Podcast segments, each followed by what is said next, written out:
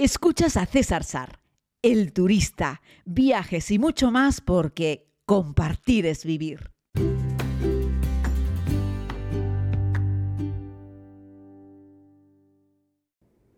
Muy buenos días a todos y a todas, querida comunidad. Les hablo desde el, hotel, el Ryu, aquí en Times Square, eh, donde me estoy alojando. Ayer la verdad es que estuve escuchando el podcast y se escuchaba fatal con, los auriculares. Les pido disculpas porque además estoy afónico, como están viendo, de, pues, de hablar con, la comunidad, con el grupo, en fin, de estas cosas son, son inevitables. Hoy salimos un poquitito más tarde por la mañana, con lo cual me puedo permitir el lujo de hacerles este podcast con el micro, porque cuando llego por la noche estoy realmente muy cansado, ¿no? y, no me da la vida, no, no me da para hacer todo lo que quiero. Pero bueno, en cualquier caso quería compartir con ustedes estas experiencias y sobre todo hablarles de que en el día de ayer estuvimos haciendo una de las visitas más importantes en la ciudad. Me refiero a que estuvimos en la Estatua de la Libertad. Y la verdad es que nunca decepciona la Estatua de la Libertad. Eh, decirte que aunque cabe un montón de gente en la isla de la Estatua de la Libertad, hay unos cupos limitados, hay un aforo limitado. Así es que mi recomendación, que es lo mismo que te dice en la serie, es vete reservando en cuanto sepas que vas a la ciudad de New York.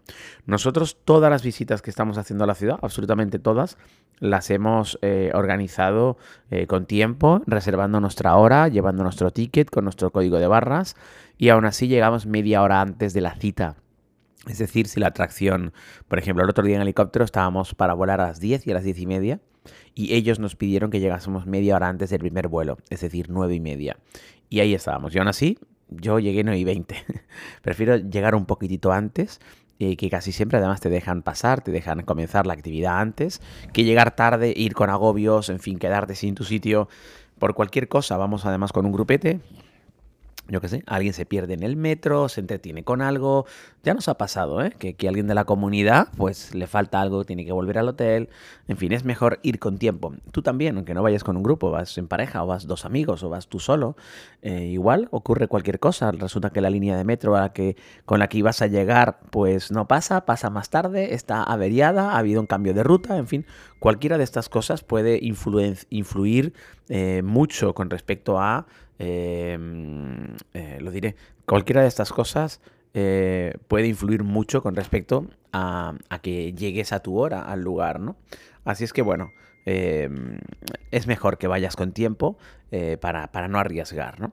La Estatua de la Libertad está abajo, o sea, me refiero al acceso, está en el Battery Park, ahí hay un parque, el Battery, como su nombre indica, que bueno, puedes hacerlo eh, si te apetece como plan. Nosotros reservamos a las 10 de la mañana y más pronto pasamos por Wall Street, por el toro del Wall Street, y de ahí ya terminamos de bajar andando al Battery Park y vimos eh, la Estatua de la Libertad. en el Battery Park es donde está la pequeña, la pequeña fortaleza. Ahí es donde puedes comprar los tickets o los tickets.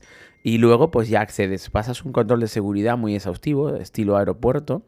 Em, y eh, esperas a que eh, salga el barco. No es que haya como una línea de barcos eh, en el cual tengas que en el cual tengas que ponerte a, esperar por, como por el metro o por el bus para ir, es decir, solo hay una empresa, la que gestiona el transporte hacia la isla de la Estatua de la Libertad y eh, van llenando uno, saliendo, llenando otro, saliendo y así funciona.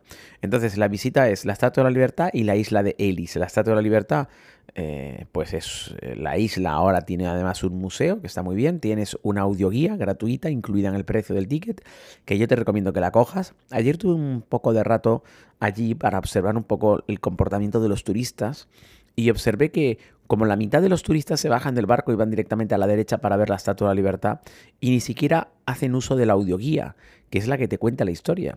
Y es muy interesante la historia. Bertoli, Eiffel con la estructura por dentro, todos los diseños que hubo.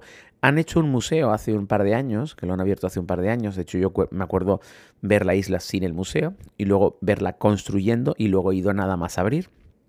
Hay un museo que está incluido en la audioguía eh, que te va contando toda la historia paso a paso de cómo surgió la idea, de cómo fueron, están los primeros bocetos. La verdad es que es muy, muy interesante. Y la mayoría de los turistas se saltan esto. Luego la audioguía, la propia audioguía, te da una vuelta por la isla de la Estatua de la Libertad, contándote pues otras muchas cosas. Las vistas de Manhattan desde la isla de la Estatua de Libertad son sencillamente magníficas y es algo que recomiendo a toda la gente que, quiera, en fin, simplemente solo el trayecto en barco desde el Battery Park hasta la Estatua de Libertad es magnífico. Consejo, en el, en el trayecto de ida, vete en la parte derecha, hombre, siempre es mejor delante, ¿no? Pero si no hay sitio delante, delante derecha del barco es donde vas a tener la mejor imagen de la Estatua de Libertad en el camino de ida. Luego, cuando terminas la visita a la Estatua de Libertad, que por cierto la tienda de recuerdos de la Estatua de Libertad es la mejor tienda de recuerdos de todo New York. Cuando sales de esa de la isla de la Estatua de Libertad tienes que meterte en el ferry de nuevo para ir a la isla de Ellis. ¿eh? Es, es, una ruta de dos islas.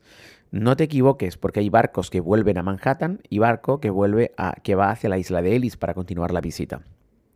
Métete en el de la isla de Ellis. En ese barco, para ir a la isla de Ellis, nada, es un trayecto de nada, 10 minutos. Pero en ese barco tienes que ponerte en el lado izquierdo, no en el lado derecho, porque el barco no gira, no continúa y gira la isla. El barco retrocede, da marcha atrás, eh, gira sobre sí mismo y navega hacia la isla de Ellis. Con lo cual, en ese caso, para ver por segunda vez la Estatua de la Libertad, lo mejor es que te coloques en el lado izquierdo del barco. Y entonces llegas a la isla de Ellis, que es la isla donde estaba el centro de recepción de inmigrantes. 65 millones de personas pasaron por ahí. Y también hay una audioguía que también te aconsejo que la escuches con detenimiento porque te cuenta cosas súper curiosas sobre la llegada de los inmigrantes a New York y por lo tanto a Estados Unidos. Cosas tan curiosas como que se permitía la entrada a todo el mundo, eh, eh, bien porque pero se permitía la entrada a todo el mundo, pero no podía ser una carga para nadie. Es decir, si eras eh, joven eh, y fuerte, o sea, si eras joven y en buen estado de salud, aunque no tuvieses dinero te dejaban entrar porque entendían que ibas a saber, a saber ganarte la vida. Pero si eras joven sin dinero y no tenías un buen estado de salud, no te iban a dejar entrar. Si eras una persona ya muy mayor, tampoco te iban a dejar entrar porque entendían que no ibas a poder valerte por ti misma. En esos casos se pedía que la gente tuviese bienes o gente que los recibiese en el lugar, ¿no? Y entonces, bueno, había como un sistema de criba para permitir quién entraba y quién no, aunque mayoritariamente se dejaba entrar. Es decir, el fundamento era ver quiénes son los que entran, pero se permitía entrar un montón de gente, ¿no? Y así es como funcionó. Y de hecho se ha hecho un catálogo, un documental, eh, en el cual tú puedes entrar en la página web y ver puedes poner un apellido y ver, puedes ver a lo mejor si tienes algún antepasado tuyo eh, europeo que entró por la isla de Ellis a Estados Unidos. Y es muy curioso verlo, porque hay ciudadanos procedentes de un montón de lugares. En la mayoría de los casos pone el año de entrada, el medio de transporte de entrada, te pone si es un, un barco, qué barco es, de dónde viene y cuál era tu lugar de origen, ¿no? El, lugar de origen de la persona que entró y que accedió al registro, ¿no?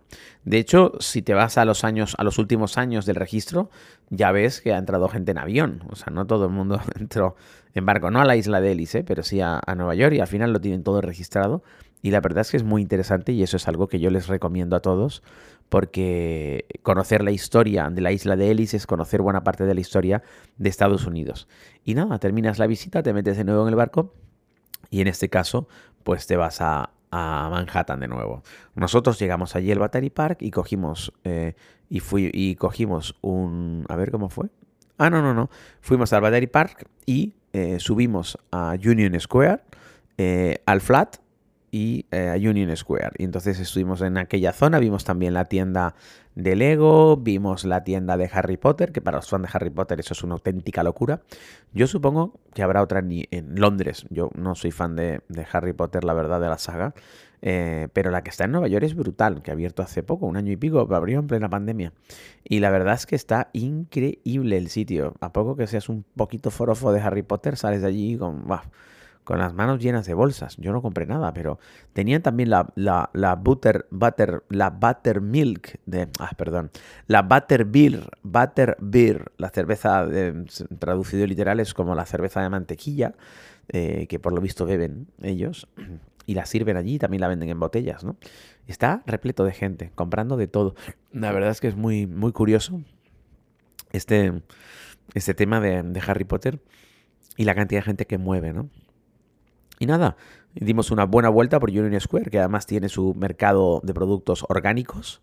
Em, eh, que bueno, pues los amigos me invitaron a un cinnamon rolls, puedes comprar fruta, hay mieles, Y ya sabéis que como a una hora y pico del centro de New York, a una hora y pico de Manhattan, tienes, eh, ya te digo, una cantidad enorme de, de granjas, de naturaleza, y esta gente es la que tiene luego licencia para vender en Union Square que por cierto todas estas plazas son gestión de National Parks, son monumentos nacionales y todos los monumentos los gestiona Parques Nacionales. Es, es un poco curioso, ¿no?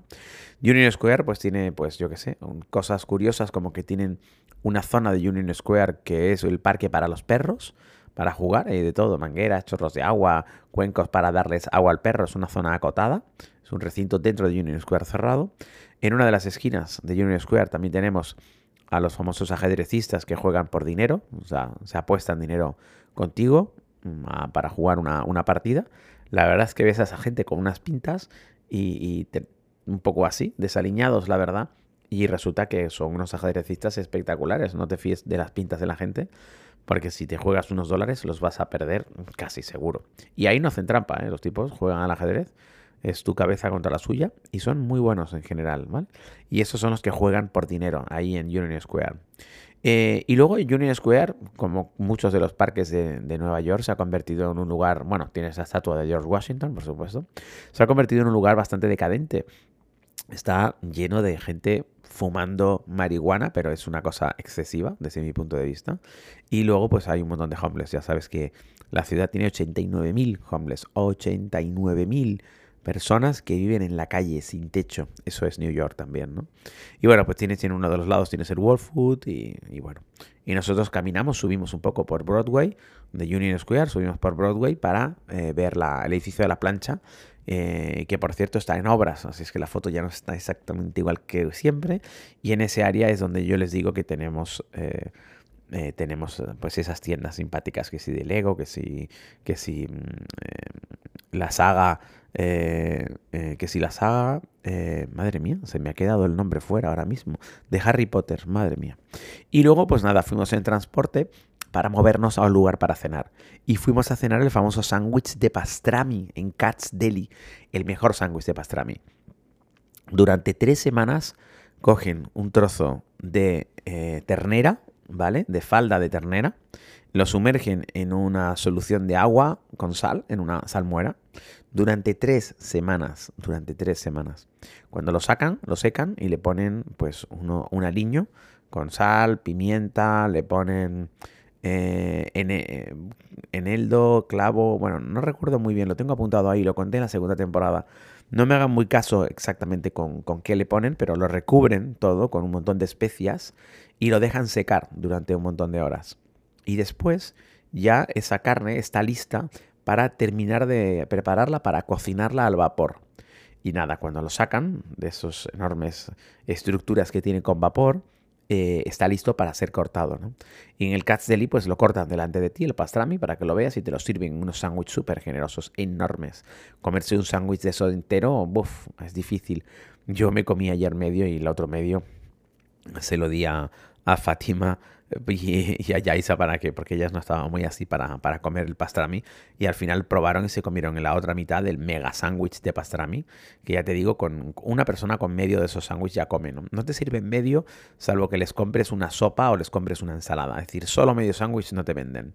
Eh, te venden un sándwich entero o si quieres medio, a ese medio le tienes que añadir una sopa o una ensalada para que te puedan vender medio, ¿vale? Ese es el criterio que siguen. Y bueno, pues eso, la verdad es que es un sitio muy interesante donde Harry encontró a Sally, está marcada la mesa en la que ella finge ese orgasmo en la película y las paredes están repletas y recubiertas por completo de fotos de personas famosas que han ido. Todo el mundo, no sé, todos los presidentes de Estados Unidos en los últimos, no sé, 40, 50 años, 60 años han pasado por ahí. Eh, de todo, jugadores de béisbol, de fútbol, de baloncesto, eh, primeros ministros de otros países, en fin, por ahí ha pasado todo el mundo. Y ponen las fotos en las paredes, ¿no? Y la verdad es que el lugar es decadente, está bastante sucio, el techo está hecho polvo, los aires acondicionados ves que tienen como están humedecidos por los lados, en fin, es un sitio muy cutre. Pero ahí reside parte del encanto de este, de este lugar. Y la verdad es que el pastrami, miren que yo he comido pastrami en otros lugares, pero ese está realmente muy, muy, muy bueno. Y nada, y con eso hemos terminado la actividad del día de ayer. Verán que ha sido muy completita. Lo hemos pasado muy bien, hemos disfrutado y hemos descansado. Hoy comenzamos de nuevo. Dentro de un ratito salimos hacia Chinatown.